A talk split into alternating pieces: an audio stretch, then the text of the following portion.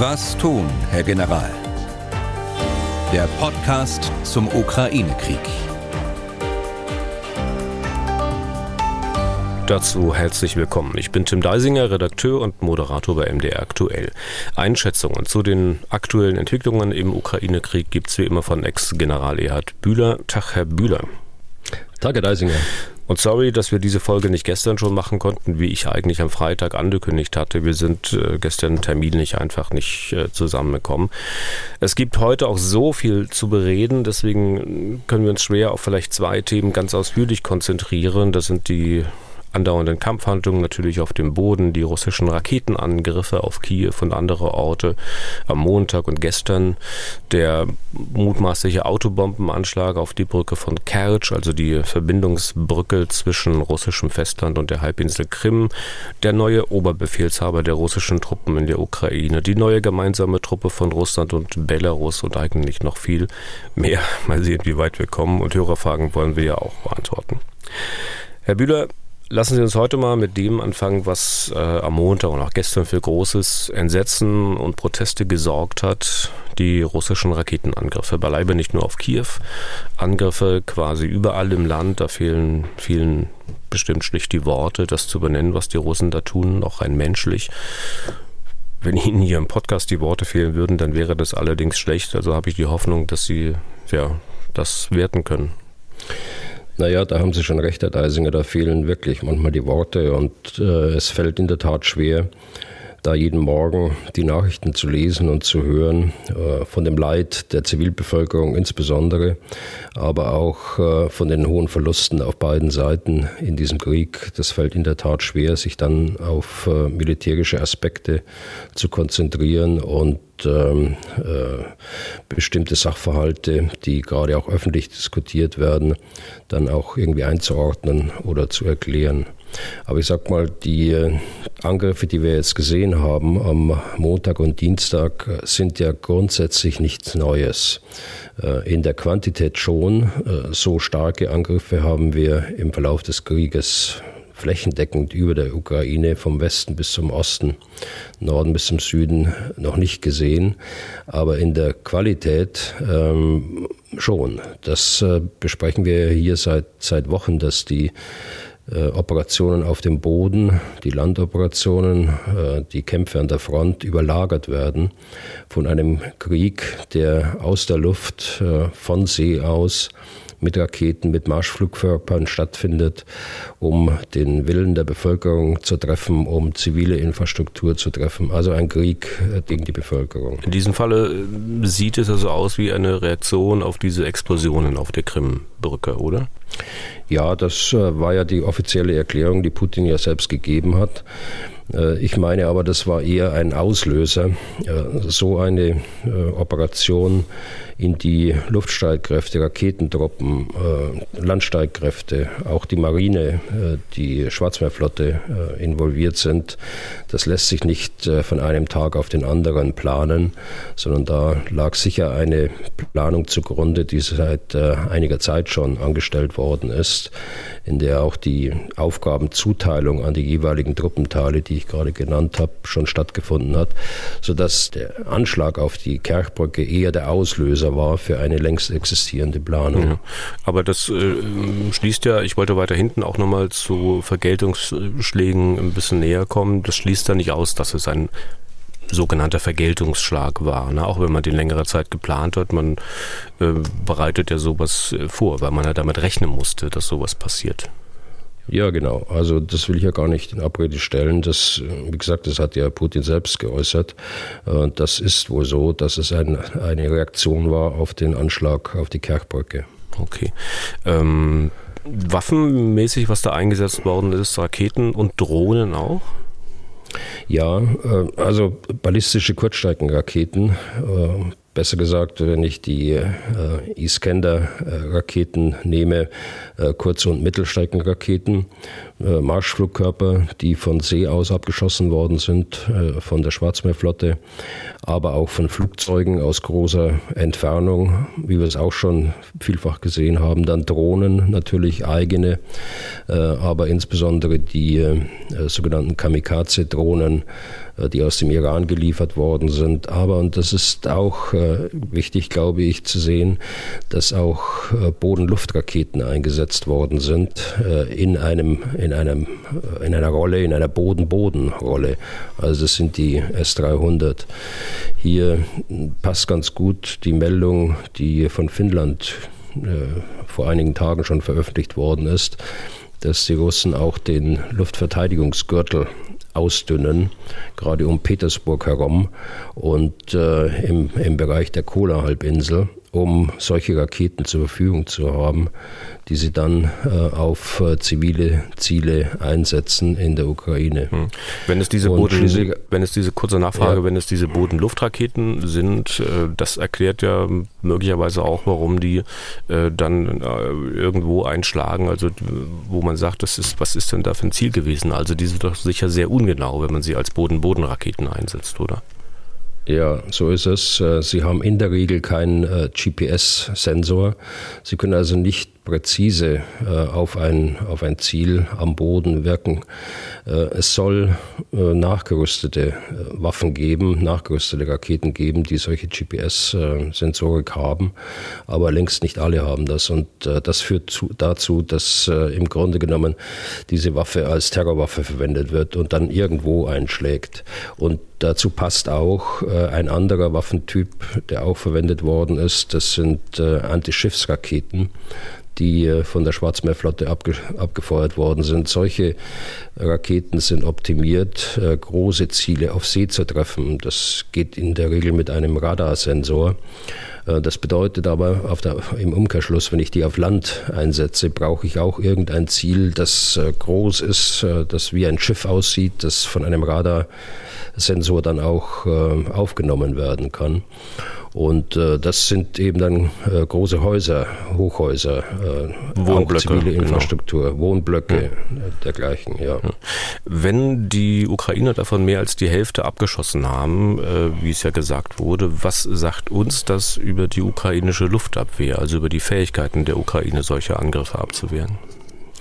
Also es sagt uns, glaube ich, dass äh, die Ukraine nach wie vor eine funktionierende Luftverteidigung haben, was äh, ihr wenige zugetraut haben.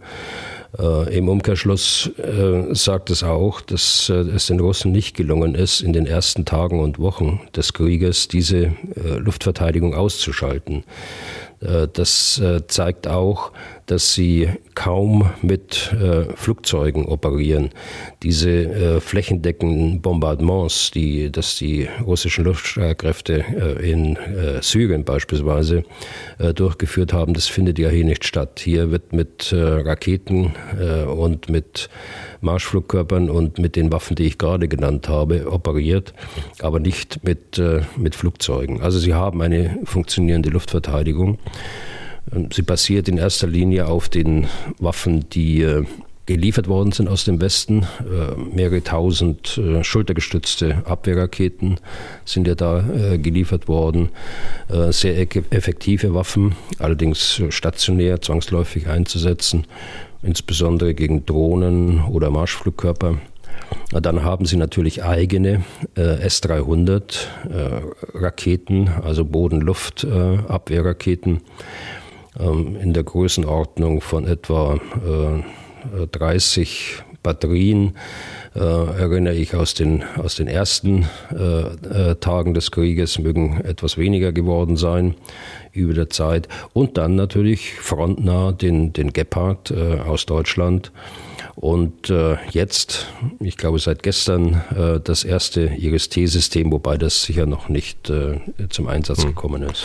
Ähm, Sie hatten es angedeutet, gerade es ging durch die Medien ein kleines Filmchen, auf dem man sehen soll, dass da mit einer, weiß ich wahrscheinlich Stinger-Rakete, so ein Marschflugkörper abgeschossen worden ist. Meine Frage war eigentlich, ist das jetzt ein Zufallstreffer? Äh, weil ja möglicherweise Marschflugkörper, die fliegen ja nicht so schnell wie diese ganz normalen ballistischen Raketen? Äh, oder ist das äh, sozusagen auch ein vorgesehener Einsatzzweck für diese schultergestützten Waffen? Sie hatten es angedeutet, dass es wohl so sein kann. Ja, ich habe das äh, Video auch gesehen, will mir gerade das Gleiche meinen. Äh, das ist kein Zufallstreffer. Die Marschflugkörper fliegen in einer Geschwindigkeit, äh, wie auch ein Flugzeug fliegt, eher darunter. Und insofern können sie durch solche Waffen auch bekämpft werden. Hm. Bei all dem, was Sie aufgezählt haben, was da an Waffen eingesetzt worden ist, was sagt uns das über das, was die Russen da möglicherweise noch in der Hinterhand haben könnten? War das quasi Material für ein zwei sogenannte Vergeltungsschläge, dass man nicht wieder so massiert einsetzen wird können oder deutet das eher darauf hin, dass die Russen längst noch nicht alle ihre Fähigkeiten ausgeschöpft haben? Sie haben auch immer wieder gewarnt, dass die Russen, ich sag's mit meinen Worten, noch längst nicht am Ende sind. Also sie sind längst nicht am Ende, insbesondere was die etwas älteren äh, Flugkörper angeht, äh, ballistische Raketen oder auch Marschflugkörper.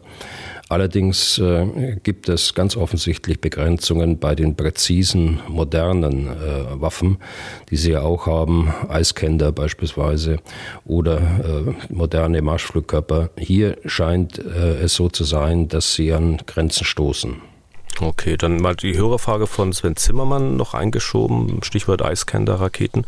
Eigentlich hat er mehrere Fragen, mindestens eine davon haben wir gerade schon beantwortet.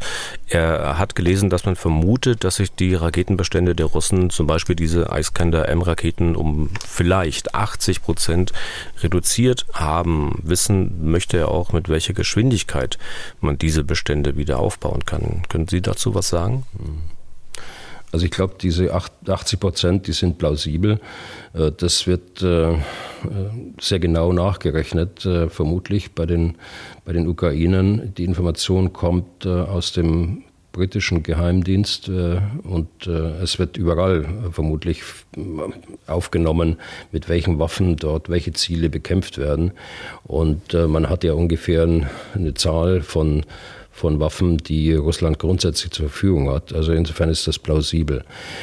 Wenn man zur Frage kommt, wie schnell kann man das wieder aufbauen, äh, ich glaube äh, nicht sehr schnell, äh, eher auf der Zeitachse sehr viel später. Warum? Weil diese ganz modernen Waffen eine Technologie brauchen oder teilweise eine Technologie brauchen, die aus dem Westen kam und nur aus dem Westen kommen kann oder vergleichbaren Ländern. Und äh, das ist durch die Sanktionen seit 2014 schon so weit eingeschränkt worden, äh, dass die Russen große Probleme haben, auch bei Landsystemen. Wir sprachen über den Armata-Kampfpanzer. Äh, sodass äh, die, die Möglichkeit, jetzt hier kurzfristig das Arsenal wieder aufzustocken, äh, sehr begrenzt sein wird. Okay, noch eine Nachfrage von Sven Zimmermann. Beeinträchtigen diese vermeintlich niedrigen Raketenbestände Russlands Fähigkeiten, einen Krieg mit Nuklearwaffen zu führen? Ja, vielleicht ein Gedanke noch zur vorhergehenden Frage. Das heißt natürlich nicht, dass die Russen nicht alte Waffensysteme, wie beispielsweise die gerade genannten S-300 äh, Boden-Luft-Raketen äh, einsetzen können in der Rolle Boden-Boden äh, und von denen haben sie genug. Das heißt, der Krieg gegen die Bevölkerung kann fortgesetzt werden, äh, wenn auch nicht mit äh, der Zahl von modernen Waffen, äh, wie es bisher stattgefunden hat.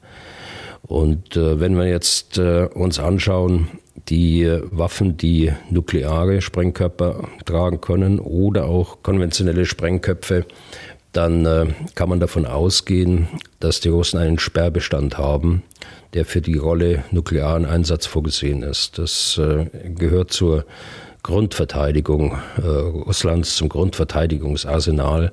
Und äh, das werden sie mit Sicherheit nicht antasten, sodass man die Frage äh, beantworten kann, nein, es beeinträchtigt nicht die Fähigkeit, den Krieg auch mit äh, taktischen Nuklearwaffen zu führen. Hm.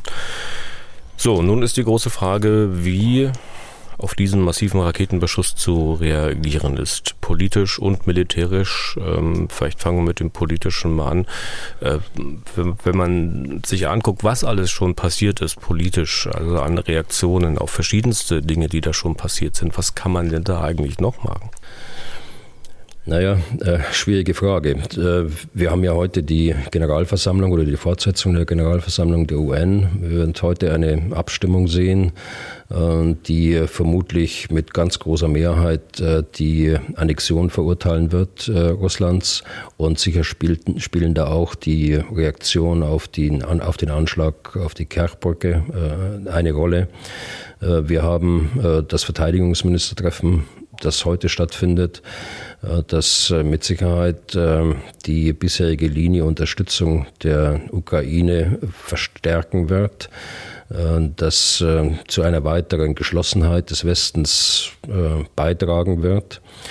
Was kann man politisch mehr machen? Ich würde mir wünschen, dass die Vereinten Nationen dort eine, eine größere Rolle spielen, jenseits der Generalversammlung, dass also der Generalsekretär persönlich dort mehr mit ins Spiel kommt äh, über ähm, politische Statements äh, und Entsetzen hinaus äh, könnte ich mir auch vorstellen, dass äh, auch die Kirchen eine wesentlich größere Rolle spielen und äh, sich eindeutiger positionieren. Also nicht nur die katholische, äh, aber auch die katholische und auch andere Kirchen, auch möglicherweise im Schulterschluss mit so mancher osteuropäischen Kirche. Da schließen wir aber die also russische also, orthodoxe Kirche und den Patriarchen Kirill aus, ne? Ja, ich würde ihn, ich würde ihn nicht ausschließen. Ich meine, ich würde versuchen, ihn mit äh, zu integrieren. Ob das äh, erfolgreich ist, äh, das äh, schwingt ja in Ihrer, Spra in Ihrer äh, Frage schon sehr mit. Sehr unwahrscheinlich. Äh, das ist sehr unwahrscheinlich, ja. Ja. ja, und was kann man militärisch tun? Sicher verständlich, wenn der ein oder andere hier Angst hat, weil er oder sie sich sagt, also Mensch, sind wir nicht eigentlich schon fast am Limit angekommen, wenn wir nicht noch mehr hineingezogen werden wollen in diesen Krieg? Ja, das sind natürlich äh, zuerst, zuerst die äh, ukrainischen Streitkräfte gefragt, wie sie darauf militärisch äh, reagieren wollen. Da will ich gar keinen Ratschlag geben. Das werden wir sehen, äh, wie sich die Ukraine dort aufstellt. Äh, ich sehe militärisch keine andere Möglichkeit, als dass wir unseren Weg fortsetzen, dass wir die Ukraine weiterhin unterstützen, militärisch, aber auch finanziell und politisch. Okay. Letztlich werden diejenigen, die für weitere und wesentlich umfangreichere Waffenlieferungen sind, jetzt sagen, naja, wenn es noch eines Grundes bedurft hätte, dann ist das einer, endlich Panzer und anderes zu liefern.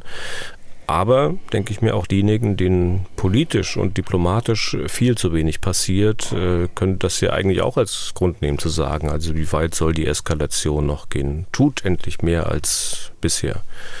Würden Sie sich da auf eine Seite schlagen wollen oder können Sie verstehen, dass beide das als Begründung nehmen können? Also Sie meinen jetzt äh, wegen der, der Luftschläge der Russen am Montag genau. und Dienstag. Das ist, äh, das ist Ihr Ansatzpunkt. Naja, ich, ich meine eben, das ist äh, keine richtig neue äh, Qualität, äh, was wir dort sehen. Das sagte ich ja eingangs schon. Und äh, deshalb darf man das auch nicht überbewerten. Bei allem Leid, das jetzt äh, äh, dort äh, in der Ukraine passiert, es ist quantitativ mehr, als wir bisher gesehen haben. Ja, das stimmt. Aber es ist nichts grundsätzlich Neues. Ich glaube, dass wir weiterhin nicht zulassen dürfen, dass dieser Aggressor Erfolg hat äh, im Angriff gegen sein Nachbarland. Äh, das dürfen wir nicht zulassen. Auf der anderen Seite müssen wir weiterhin darauf achten, dass wir selbst als Westen nicht Kriegspartei werden. Auch das ist, glaube ich, die, äh, eine gültige Linie, äh, die wir nicht überschreiten sollten. Da will ich mal ansetzen. Äh, muss es nicht aber auch zusätzlich Besorgnis auslösen, wenn diese russischen Marschflugkörper beispielsweise den Luftraum von Moldau durchqueren? Muss es zusätzlich Besorgnis auslösen, wenn deutsche Einrichtungen in Kiew in Mitleidenschaft gezogen werden durch diese Angriffe? Ja, ja, sicher. Äh, zusätzlich, mein Besorgnis äh, löst dieser ganze, dieser ganze Angriff natürlich aus. Aber äh, das mit Moldawien ist auch nichts Neues. Äh, das hatten wir am Anfang des Krieges schon, äh, dass mindestens ein Marschflugkörper, wenn ich das richtig erinnere, oder sogar zwei, dort Moldawien überquert haben und sogar Richtung Rumänien äh, bis äh, Kroatien geflogen ist, in einem Fall. Also das ist auch nichts Neues. Hier äh, darf man auch nicht ähm, äh, überhastet reagieren, sondern man muss äh, ganz sorgfältig schauen, was ist dort eigentlich passiert und äh, was für ein Schaden ist, ist, äh, ist angerichtet worden. Also jede Überreaktion, von jeder Überreaktion kann ich nur abraten. Hm. Aber das ist ja auch die Linie, die, die in den Regierungen der NATO-Mitgliedstaaten auch verfolgt wird, so wie ich das beobachte. Ähm, für deutliche Reaktionen sind ja die Amerikaner bekannt. Äh, wie wird das denn erst, wenn die Russen beispielsweise bei solchen Angriffen die US-Botschaft in Kiew treffen? Naja, da gilt das Gleiche, wie ich wie es gerade schon gesagt habe.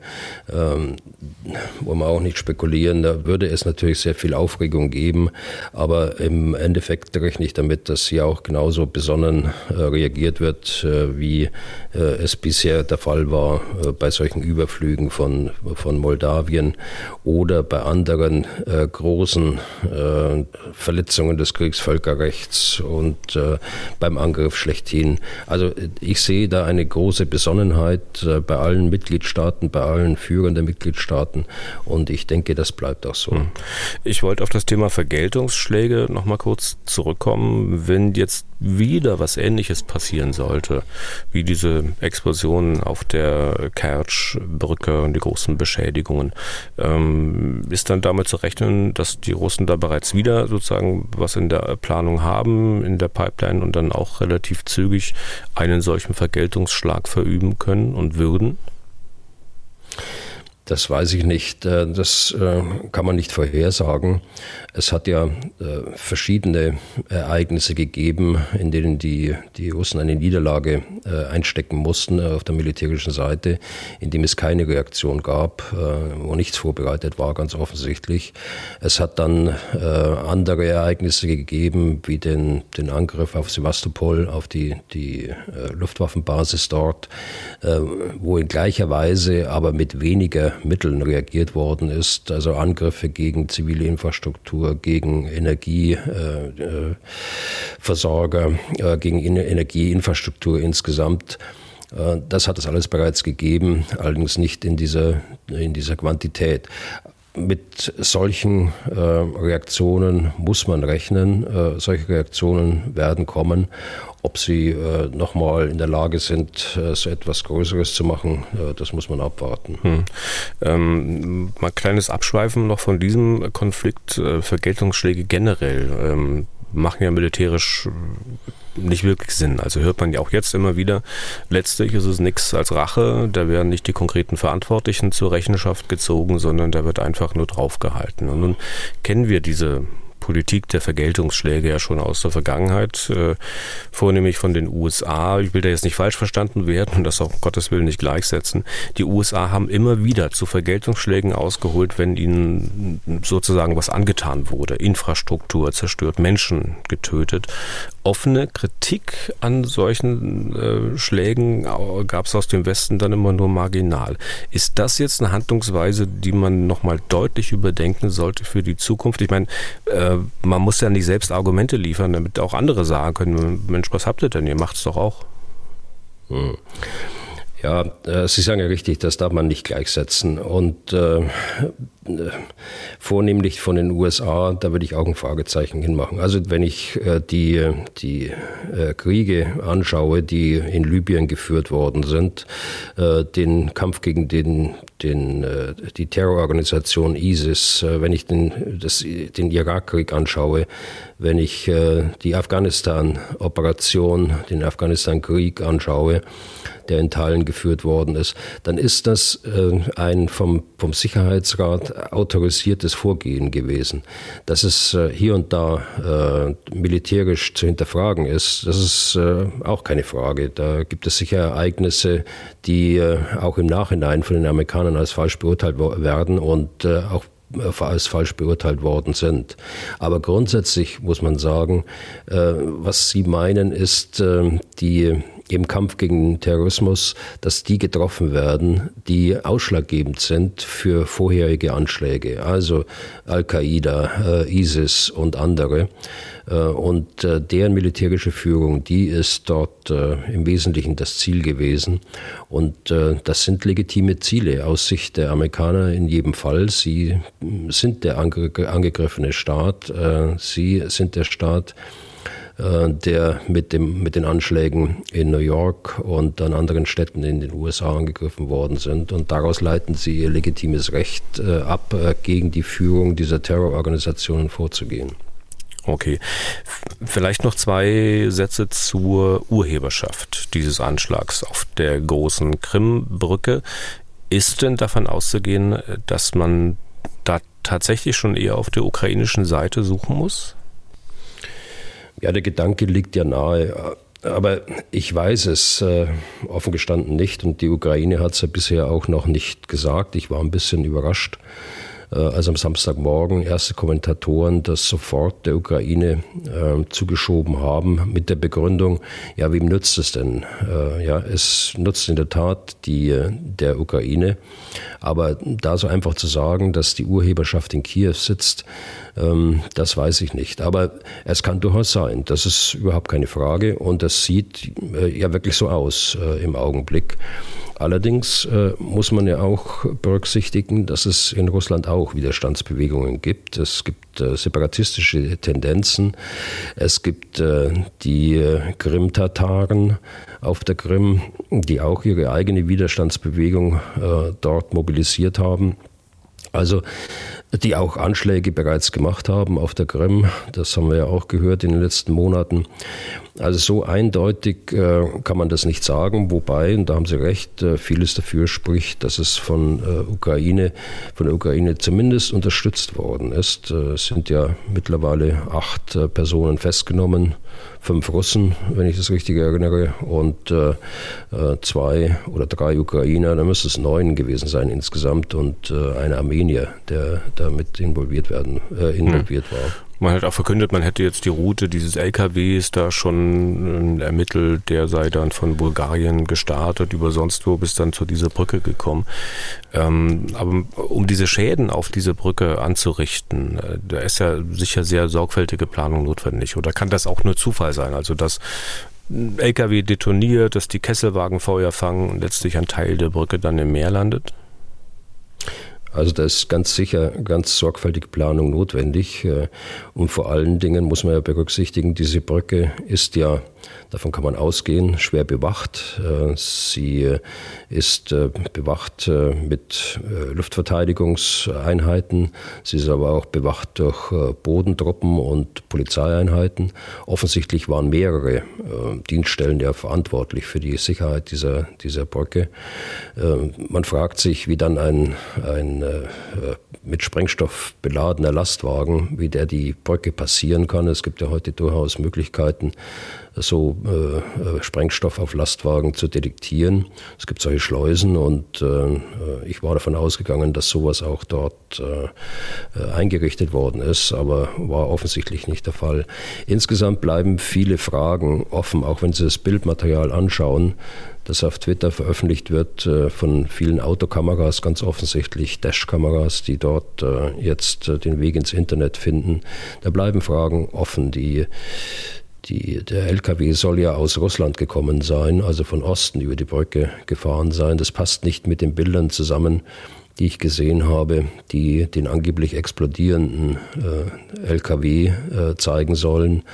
Mir ist auch nicht ganz klar, aber da müssten Fachleute äh, mehr dazu sagen, äh, wie ein einzelner LKW einen solchen Schaden anrichten kann, äh, der dazu führt, dass zwei Brückenteile unabhängig voneinander zusammenbrechen und gleichzeitig äh, einen Zug äh, in, Flammen setzen. Das kann ich mir noch vorstellen, dass herumfliegende äh, Trümmerteile so einen Kesselwagen durchschlagen, das kann ich mir vorstellen. Aber der Gesamtschaden, äh, das ist bei mir noch nicht so verarbeitet, dass ich sagen kann, okay, ich weiß, wie das abgelaufen ist. Ich weiß es schlichtweg nicht.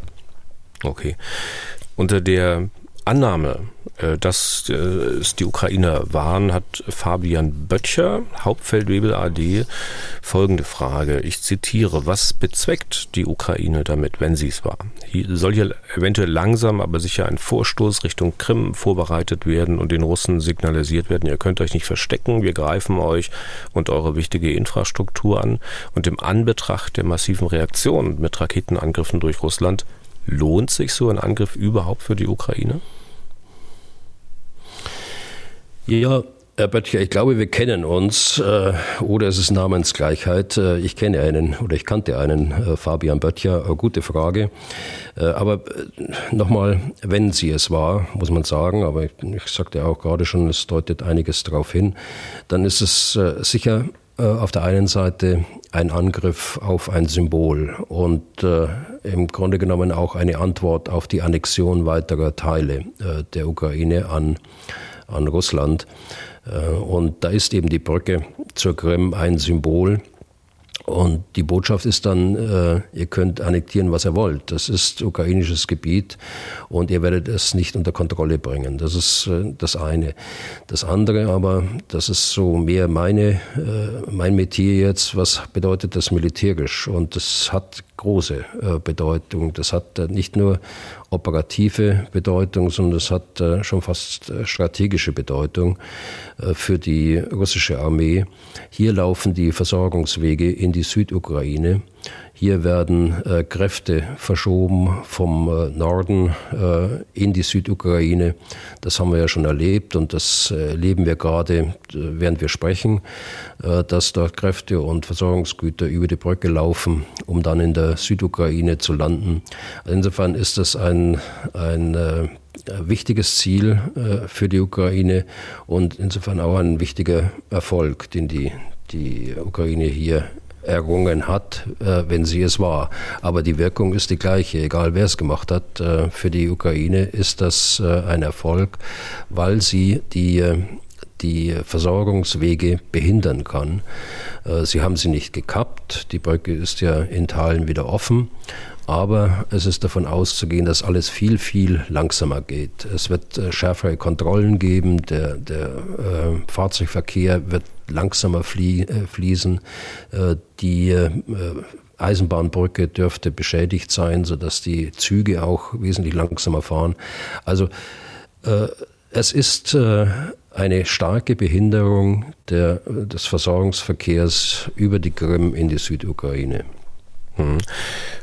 Es ist übrigens keine Namensgleichheit äh, gewesen, was Herrn Böttcher betrifft. Er wird sich sicher freuen, dass Sie sich an ihn erinnern, äh, ohne dass ich Sie darauf aufmerksam gemacht habe. Ich habe ja nur die Frage vorgelesen. Ne? In der Mail steht am Anfang auch, äh, dass äh, das einen ganz herzlichen Gruß an ich zitiere, meinen ehemaligen kommandierenden General aus Bohnsumer Tagen, Herrn General Bühler gibt. Das nur noch zur Ergänzung. Da haben wir die Frage okay, auch geklärt. Vielen Dank, vielen Dank. Ja. Mhm.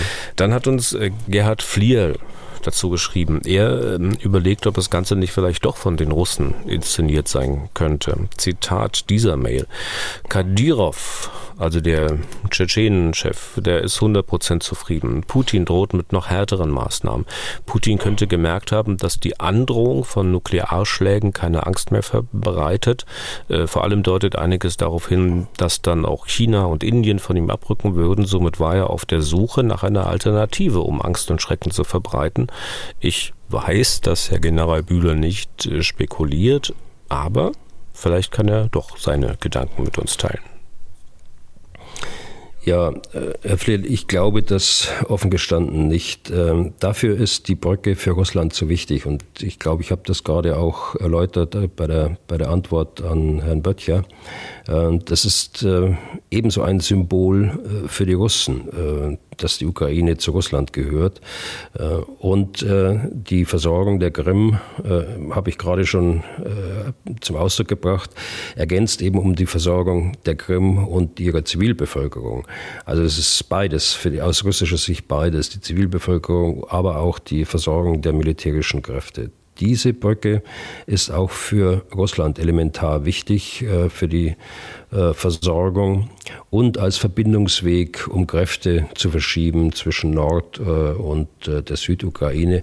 Und deshalb halte ich es für ausgeschlossen, dass Russland dort dahinter steckt. Hm. Ähm, Nachfrage von mir ausgeschlossen, wenn es sozusagen von ganz oben hätte geplant werden müssen. Aber weiß man, dass Putin unter Druck steht, dass ähm, sich da auch äh, Geheimdiensttruppen da irgendwie teilweise verselbstständigen können und gegeneinander arbeiten. Ähm, kann das auch daher rühren, sozusagen, dass man mit so einer Sache aus dem Apparat oder woher auch immer Putin unter Druck setzen möchte? Ja, das ist ja das, was ich eingangs gesagt habe, dass es durchaus Widerstandsgruppen gibt, äh, die sich formieren äh, dort in Russland, die existieren. Aber die Frage von Herrn Flierl, äh, die zielt ja auf Putin und, sein, und seine Umgebung ab. Aber das halte okay. ich für nicht ausgeschlossen, dass es Gruppen gibt, die, die auch zu, zu sowas in der Lage sind. Ja, aber die dann äh, Putin unter Druck setzen wollen, gar nicht mal so sehr, die jetzt äh, möglicherweise gegen genau. den Krieg sind, sondern die halt äh, Putin zu noch härteren Maßnahmen bewegen wollen. Ja. Okay. Jetzt reden wir schon fast 40 Minuten ungefähr. Schauen wir mal noch so auf die mhm. sonstige Lage. Also was hat sich da in Sachen Offensive der Ukraine getan? Wie ist der Stand bei äh, Bachmut? Also ob diese operativ wichtigen Stadt, die die Russen gerne eingenommen hätten, operativ wichtig, weil da muss man sich nur mal die Straßenkarte anschauen. Die Stadt ist ja quasi ein Drehkreuz. Von dort kommt man in alle Himmelsrichtungen. Wie sieht's aus? Ja, also grundsätzlich äh, sehe ich keine Lageänderung im Augenblick in, an allen Fronten. Äh, wenn man im Norden anfängt, die äh, Ukraine greift dort weiter an. Äh, es geht langsam vorwärts. Äh, sie greifen an, um die, die Linie Svatove-Kremina äh, zu erreichen, um von dort aus in die Oblast Luhansk vorzustoßen. Äh, in der Mitte äh, sieht es anders aus. Hier greifen die, die Russen nach wie vor äh, Richtung Bachmut an, das Sie gerade erwähnt haben. Das praktisch das Eingangstor zum, zum Donbass wäre, Richtung Slowiansk und Kramatorsk es gibt ähm, in den letzten Tagen geringe Geländegewinne, gerade um Bachmut. Äh, da gibt es äh, Informationen im Internet und auch Geodaten, die darauf hinweisen, dass den Russen es gelungen ist, im Norden und auch im Süden äh, an Bachmut heranzukommen, dass es auch in den äh, Vor äh, Orten äh, dieser, dieser Kleinstadt äh, auch Kämpfe gibt. Äh, also hier gibt es geringe Geländegewinne, die aber in keinem Verhältnis stehen zu dem Aufwand, der über Wochen dort betrieben worden ist. Im Süden ist die, die Lage ebenfalls unverändert. Die Abriegelung läuft, also der, das Abschneiden der, der Russen in dem Brückenkopf, der mittlerweile etwa 100 Kilometer in der Breite und 30, 40 Kilometer äh, in der Tiefe beträgt, westlich des Dnepr. Äh, sie greifen aber äh, mit Schwerpunkt aus Nordosten und aus Nordwesten weiter den Brückenkopf an und halten auch an den übrigen Teilen der Front ganz offensichtlich den Druck aufrecht. Und wer wird sehen, wie das sich in den nächsten Wochen äh, hier weiterentwickelt. Äh, die äh, russischen Truppenteile westliches Dnepr sind nach wie vor in einer äußerst schwierigen operativen Lage. Hm. Ähm, die Ernennung ist zwar erst kurze Zeit her, aber macht sich da in irgendeiner Weise schon bemerkbar, dass die Russen einen neuen Oberbefehlshaber für ihre Truppen in der Ukraine haben? Nein, das äh, glaube ich nicht. Äh, das ist ja erst eine Meldung, die am Wochenende kam, äh, wenn ich das richtig sehe. Äh, das macht sich sicher noch nicht bemerkbar. Allerdings äh, war äh, dieser neue Urbefehlshaber bereits im, in der Ukraine eingesetzt und kann durchaus sein, dass das eine oder andere vorher schon angeordnet hat für seinen Bereich, für den Südbereich, für den er bisher verantwortlich war. Mhm. Ähm, Sergei Surovikin heißt er, Armeegeneral, 55 Jahre alt, Auslandserfahrung auch. Wer ist der Mann? Kennen Sie den? Ja, das habe ich mich äh, auch gefragt. Er war äh, in den Jahren, in denen ich Leiter Einsatzführungsstab und für die Einsätze der Bundeswehr dem Generalinspekteur verantwortlich war hier in Berlin, war er äh, der Leiter der Hauptverwaltung Operationen. Das ist also praktisch das Äquivalent äh, zu dem Dienstposten, den ich damals hatte. Aber das war in den Jahren 2009. Das, da gab es nach meiner Erinnerung keine Kontakte mehr. Also ich habe mich auch gefragt, hast du ihn irgendwo mal gesehen? nein, ich glaube nicht. Aber zur Frage, die Mitte 50 hatten Sie gesagt, äh, kommt aus Novosibirsk, ist ein, ein Truppenkommandeur, der alle Verwendungen, Kompaniechef, Bataillonskommandeur, Divisionskommandeur, äh, Befehlshaber eines Militärbezirks durchlaufen hat, äh, der äh, Befehlshaber der Luft- und Weltraumtruppen war als äh, Armeegeneral, das ist auch bemerkenswert. Ähm, von ihm ist bekannt, dass er im Jahr 1991 ähm, sein Bataillon, ein Mordschützenbataillon, also motorisierte, ein motorisiertes Schützenbataillon, äh, eingesetzt hat äh, gegen eine Demonstration in Moskau. Äh, dort sind drei Demonstranten ums Leben gekommen. Er hat daraufhin eine Haftstrafe absitzen müssen von einem halben Jahr was ja auch bemerkenswert ist. Und, und heute ist er Oberbefehlshaber in der Ukraine. Äh, zum Zweiten ist von ihm bekannt, äh, dass er im Zweiten Tschetschenienkrieg eingesetzt war und 2017 äh, Befehlshaber in Syrien war, der gesamten russischen Streitkräfte und dort genauso vorgegangen ist, wie er vorher in Tschetschenien vorgegangen ist. Nämlich ein wesentlicher Bestandteil war eben der, der Kampf gegen die Zivilbevölkerung, äh, die in Syrien insbesondere mit der Luftwaffe äh, gemacht worden ist. Heißt die Beschreibung? Er war in, hm? Er war jetzt äh, kürzlich, vielleicht den Satz noch, äh, er war jetzt kürzlich äh, noch eingesetzt in der Ukraine als Befehlshaber der, der Südfront. Äh, möglicherweise auch maßgeblich für den schnellen Vormarsch äh, Richtung ähm, äh, Cherson und dem Versuch, Odessa zu erreichen, was dann gescheitert ist.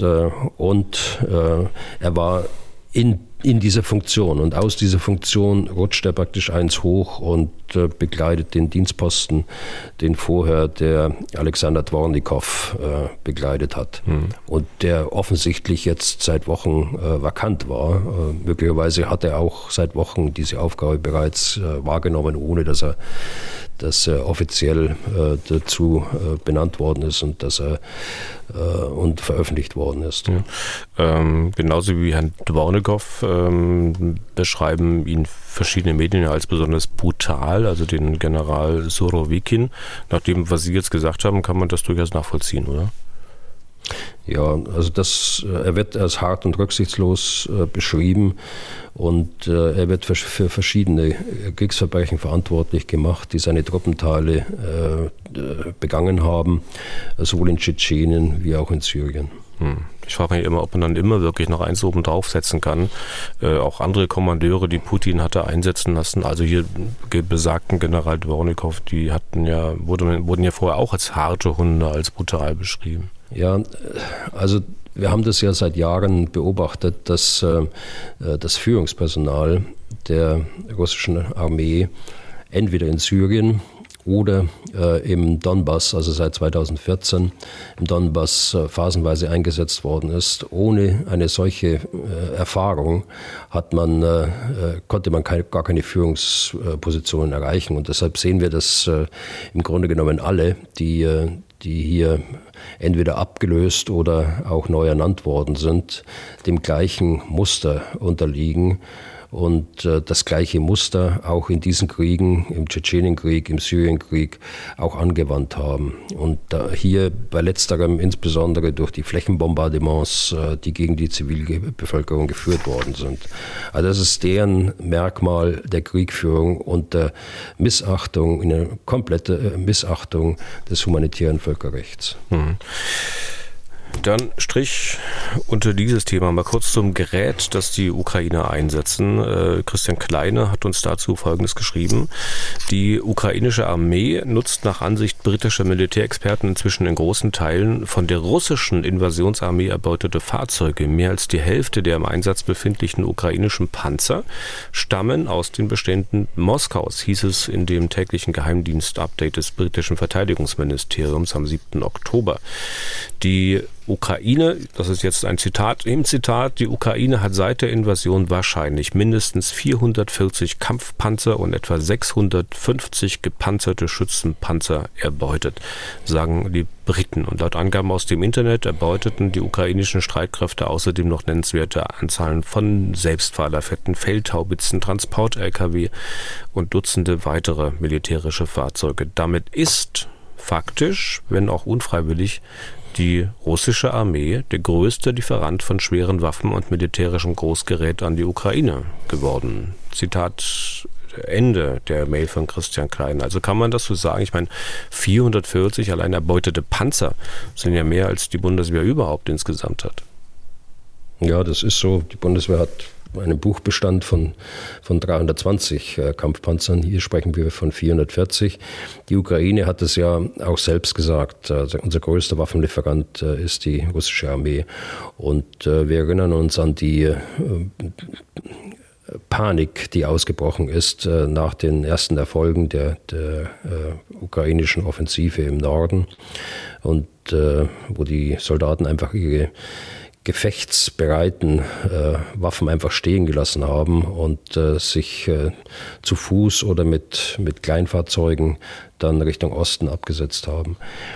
Also das äh, haben wir aber schon ganz am Anfang des, äh, des Krieges auch gesehen. Das ist also auch nichts komplett Neues, aber das summiert sich eben auf diese Zahl von Panzern, die Sie gerade genannt haben. Hm. Und Christian Kleine fragt sich noch, die Mail geht ja noch ein bisschen weiter, warum das äh, eigentlich so ist. Ich zitiere nochmal. Mir ist bekannt, dass zum Beispiel im Leopard 2 zwei Termitstäbe vorhanden sind. Sollte ein Leo 2 aufgegeben werden, sollte ein Termitstab in den Verschluss der Bordkanone gelegt werden und der andere in die Wanne an der Trennwand zum Motorraum. Somit wäre sichergestellt, dass alle wichtigen Teile des Leo 2 weitestgehend zerstört worden wären, hätte man den Panzer aufgeben müssen. Warum also? Zerstören die russischen Soldaten ihre Fahrzeuge nicht? Gibt es in russischen Panzern keine Vorrichtung zur Selbstzerstörung? Sind die russischen Panzersoldaten gegebenenfalls schlecht ausgebildet? Zitat Ende. Also ich weiß jetzt nicht, ob Sie, ob Sie dort Vorrichtungen haben in Ihren Panzern zur Selbstzerstörung. Das äh, weiß ich tatsächlich nicht. Ähm, ob sie schlecht ausgebildet sind. Ähm, ich glaube, es ist dieser Panik, von der ich gerade sprach, äh, zuzurechnen. Und ähm, es ist ähm, auch ihrer Einstellung zuzurechnen, auch ihrer Moral zuzusprechen, der, der äh, Verantwortungslosigkeit auch, mit der sie äh, in manchen Teilen ihre Aufgaben wahrgenommen haben. Erinnern wir uns, dass äh, dass Panzer einfach ohne Treibstoff dann stehen gelassen worden sind. Und die Soldaten haben sich abgesetzt. Das hat man äh, ganz am Anfang des Krieges schon äh, gesehen. Also das alles, glaube ich, kommt zusammen äh, und erklärt dann, warum so viele Fahrzeuge, Fahrzeuge dann in die Hände der Ukraine gefallen sind, die sie teilweise sofort, also auf lokaler Ebene sofort eingegliedert haben in ihre Truppenteile, teilweise aber auch zurückgeführt haben in größere Reparaturbetriebe äh, damit sie dort instand gesetzt werden mhm. und dann auch wiederverwendet werden. Dann kurze Nachfrage dazu von mir. Offenbar setzen die Russen ja mittlerweile auch den modernsten Panzer ein, den sie in größerer Stückzahl haben, nämlich den T-90M den noch neueren, den T14 Armata, den haben sie ja nicht wirklich. Wir hatten hier im Podcast schon mal besprochen, dass es davon offenbar nur einige Vorführmuster oder ähnliches gibt. Also T90M, etwa 20 dieser Dinger sollen die Russen in der Ukraine verloren haben. Einen der noch völlig intakt ist, haben die Ukrainer von den Russen erbeutet. Was passiert eigentlich mit diesem einen Exemplar? Also ich frage aus folgendem Grund. Gelesen habe ich mal, dass die Amerikaner im Kalten Krieg äh, viele vergebliche Versuche gestartet hatten, einen damals aktuellen T-72 zu untersuchen. Das ist dann wohl 1987 gelungen. Ähm, das heißt, dieser Panzer war 14, 15 Jahre bereits im Warschauer Pakt im Einsatz, bevor sich die Gegenseite selbst ein Bild machen konnte. Jetzt also der T90M, wird der nun zurückgehalten? Die Amerikaner fliegen ein, nehmen den auseinander und untersuchen ihn? Hm. Das äh, glaube ich nicht, denn der, der, T90 ist ja ein weiterentwickelter äh, T72. Äh, der T90 ist ähm, in viele Länder der Welt äh, verkauft worden von den Russen, in größeren Stückzahlen nach Indien, äh, nach Vietnam, nach Syrien, Irak, Aserbaidschan. Das sind die Länder, die die meisten bekommen haben.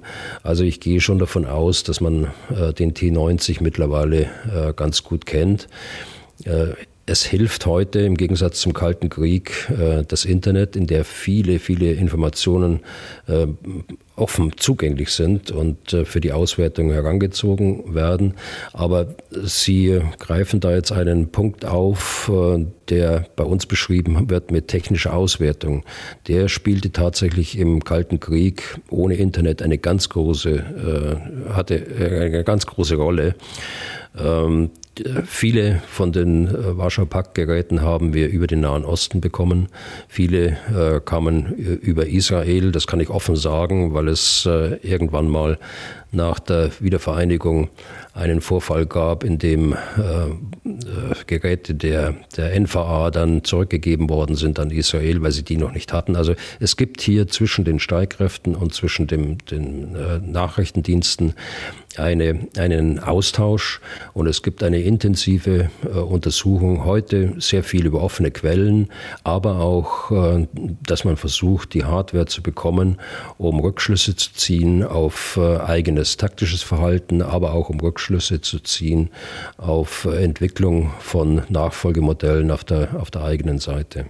Okay, ähm, wir sind eigentlich schon fast am Ende wieder. Ähm, zwei Themen will ich kurz streifen. Äh, Meldungen der letzten Tage. Russen, Belarussen wollen eine gemeinsame Truppe aufstellen. Wir erinnern uns, russische Truppen sind ja im Februar auch von Belarus aus in die Ukraine eingefallen. Muss man sich da jetzt vielleicht Sorgen machen, dass auf irgendeine Art und Weise auch Belarus selbst in das Kriegsgeschehen eingreift und die russischen Truppen beispielsweise von Norden her unterstützt? Ich glaube nicht. Also eingreifen werden sie ganz sicher nicht. Dazu ist äh, der Diktator in Minsk in einer viel zu äh, äh, schwierigen innenpolitischen Situation. Äh, die Streitkräfte von Belarus sind auch nicht in der Lage, äh, einen solchen, solchen Angriffskrieg zu führen, von ihren Fähigkeiten her. Äh, also ich glaube, es bleibt bei dem, bei dem Muster Unterstützung gerade unterhalb einer Schwelle, ohne selbst Kriegspartei zu werden. Äh, was dieses, diesen multinationalen Verband, russisch-belarussischen Verband äh, angeht, der da aufgestellt werden soll, das halte ich erstmal für eine militärpolitische ähm, Aktion, die, äh, mit der Putin versucht, Lukaschenko äh, auf seiner Seite zu halten. Er hat ja keinen anderen äh, Alliierten hier im Raum um sich herum. Selbst andere Staaten wie Kasachstan haben sich ja gegen den Krieg ausgesprochen. Also das wird militärisch auf kurze und mittlere Sicht keine Bedeutung haben, denke ich. Es wird die Unterstützung von Lukaschenko für Putin auf dieser Ebene weitergehen, wie er es bisher gemacht hat. Aber äh, das ist keine Bedrohung, glaube ich, äh, für die Ukraine. Hm. Zumal es ja auch heute Meldungen gab, dass man erhebliche Mengen an Munition und Militärgerät aus Belarus abzieht und äh, auf die Krim schickt. Ne? Genau, ja. ja. Dann zum Schluss mal noch ein paar Sätze zu Bemühungen, den Krieg dann vielleicht doch politisch so schnell wie möglich zu beenden. Derjenige, der da ganz vorn dabei ist, ist der türkische Präsident Erdogan. Der wird sich wohl am Rande eines regionalen Gipfels in Astana, das ist die Hauptstadt von Kasachstan, mit Putin treffen. Morgen, so heißt das aus offiziellen türkischen Kreisen, soll das passieren. Wie, wie hoch sind denn die Erwartungen, Ihre Erwartungen an ein solches Treffen? Ich weiß es nicht. Ähm, äh, ich kann das einfach nicht sagen, kann es nicht abschätzen. Ich weiß nicht, mit welchen Ambitionen dort Erdogan mit reingeht. Auf der anderen Seite äh, ist es gut, dass der Gesprächskanal nicht, an, äh, nicht, nicht abreißt. Äh, die Türkei ist immerhin ein NATO-Staat und äh, der Präsident wird ganz sicher die Informationen teilen mit seinen Kollegen und Kolleginnen aus den anderen Mitgliedstaaten. Ähm, aber große Erwartungen, glaube ich, dürfen wir an solche Treffen nicht äh, haben. Ja. Immerhin hat er das ausgehandelt, dass auch die Ukraine wieder Getreide verschiffen kann. Genau. Und mancher wird sich dann fragen, ja, wieso eigentlich Erdogan? Wieso kein Scholz? Wieso kein Macron? Wieso kein Biden? Naja, bei dem Getreide war es ja naheliegend, äh, denn äh, die Türkei äh, hat ja nun mal den Bosporus oder die türkische Straßen, wie Sie selbst sagen. Und äh, von daher war es naheliegend, dass er dort als Vermittler eintritt. Er hat äh, traditionell gute Verbindungen nach Russland, äh, auch äh, traditionell gute Verbindungen in die Ukraine, unterstützt die Ukraine ja auch äh, mit, äh, mit Waffen. Also das ist eigentlich naheliegend gewesen und äh, er setzt diesen Weg fort, dass er, dass er dort als äh, Vermittler zur Verfügung steht. Wie erfolgreich das am Ende ist, äh, werden wir sehen.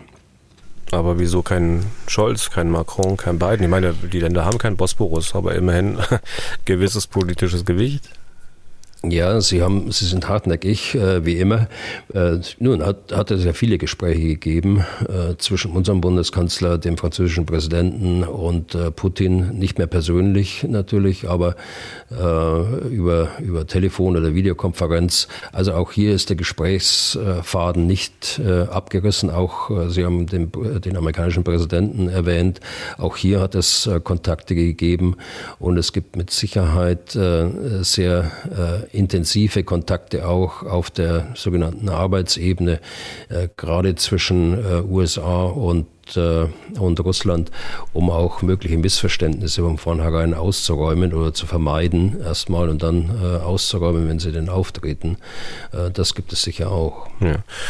Letzte Frage für diesen Podcast heute. Ähm, ja, ich weiß wieder Spekulation. Mitte November ist auf Bali ein G20-Gipfel. Da sind die Russen nicht ausgeschlossen von G20 und wenn sie denn wollten, könnten sich ja beispielsweise Biden und Putin dort treffen und reden. Der Kreml hat signalisiert, dass sie bereit wären, wenn die USA einladen würden. Denken Sie, das wird passieren? Also das habe ich ein bisschen anders in Erinnerung. Lavrov hat gesagt, äh, wenn die, die Amerikaner denn anfragen, dann würde man das prüfen, äh, ein solches bilaterales Treffen. Das hat ein bisschen andere Qualität, will nicht zu spitzfindig sein, aber äh, das ist schon so, also die Amerikaner müssen erstmal bitten darum, um so ein Gespräch und dann denken wir nach und prüfen, ob so ein Gespräch zustande kommt. Meine, der G20-Gipfel ist noch so weit weg, vier Wochen sind es noch, die äh, politische Lage, unabhängig jetzt mal von der militärischen, entwickelt sich auch in Moskau nach meinem Dafürhalten dynamisch weiter äh, und nicht im Interesse äh, von Putin. Er musste jetzt zulassen, äh, dass er, dass der Tschetschenenführer Kadyrov äh, zum äh, Generaloberst befördert äh, werden konnte und hat ihn dann selbst auch noch befördert. das hatte er sicher nicht vor. Er hat zulassen müssen, dass der Finanzier der Wagner-Gruppe nach, langem, nach langen Jahren des Leugnens von ihm und von Putin, dass es die Wagner-Gruppe überhaupt gibt, äh, nun im September veröffentlicht, äh, dass er sie gegründet habe und dass er sie auch finanziert. Und äh, sein militärischer Arm äh, vor Ort äh, hat auch um, um Nachwuchs geworben für die Wagner-Gruppe. Er schafft sich also zwei militärische Entitäten dort äh, in Russland, äh, die unabhängig sind, zunächst mal von seiner äh, Zentralgewalt. Also ich will es nur als Beispiel nehmen. Als drittes Beispiel könnte ich den Informationsraum nehmen und auch andere Entwicklungen in Russland. Also es entwickelt sich dynamisch weiter. Äh, wir werden sehen, wie sich das entwickelt äh, bis hin zum G20-Gipfel und ob solche Treffen überhaupt äh, noch stattfinden können oder stattfinden. Für meinen, für meinen Teil, ich hätte schon ganz große Probleme, so einem Mann, der sein Nachbarland mit so, mit so viel Leid überzogen hat, der für so viele Kriegsverbrechen verantwortlich ist, dass ich dem die Hand gebe man muss ja nicht die Hand geben, aber vielleicht über den Schatten springen. Also ich meine, das ist natürlich ein gewisses über den Schatten springen, wenn die Amerikaner einladen sollen. Aber angesichts dessen, was da passiert, ist das vielleicht keine schlechte Sache. Naja, nochmal, äh, es ist nie eine schlechte Sache, wenn man, wenn man Gesprächsfaden ab, äh, nicht abreißen lässt, aber es ist die Frage äh, für mich, was passiert noch in den äh, nächsten vier Wochen, äh, was passiert, äh, dass es eigentlich verhindert, dass es überhaupt zu so einem Treffen kommt. Wenn man äh, die Kriegsverbrechen heute bereits anschaut, äh, hatte ich ja gerade ausgedrückt, ähm, dass ich selbst Probleme hätte, äh, so einem Mann gegenüberzutreten. Allerdings, wenn man übergeordnete Ziele, so wie Sie sie gerade formuliert haben, im Blick hat, dann muss man das möglicherweise machen als, als Führer von, von anderen Staaten. Aber macht es insgesamt Sinn? Das kann man heute, glaube ich, noch nicht sagen. Mhm. Okay, und damit sind wir durch für heute. Wenn Sie Fragen an Ex-General Bühler haben, dann schreiben Sie uns an general.mdaktuell.de oder rufen Sie uns an unter 0800 637 3737. Was tun, Herr General? Gibt es auf mdr.de in der ARD Audiothek, bei Spotify, Apple, Google, Amazon, auch auf YouTube und überall da, wo es sonst noch Podcasts gibt. Wir planen, jetzt sage ich es ein bisschen vorsichtiger, wir planen die nächste Folge für übermorgen, Freitag, hoffen, dass da nichts dazwischen kommt. Herr Bühler, bis dahin und vielen Dank für heute. Ja, gerne, Herr Deisinger. Bis Freitag. Was tun, Herr General? Der Podcast zum Ukraine-Krieg.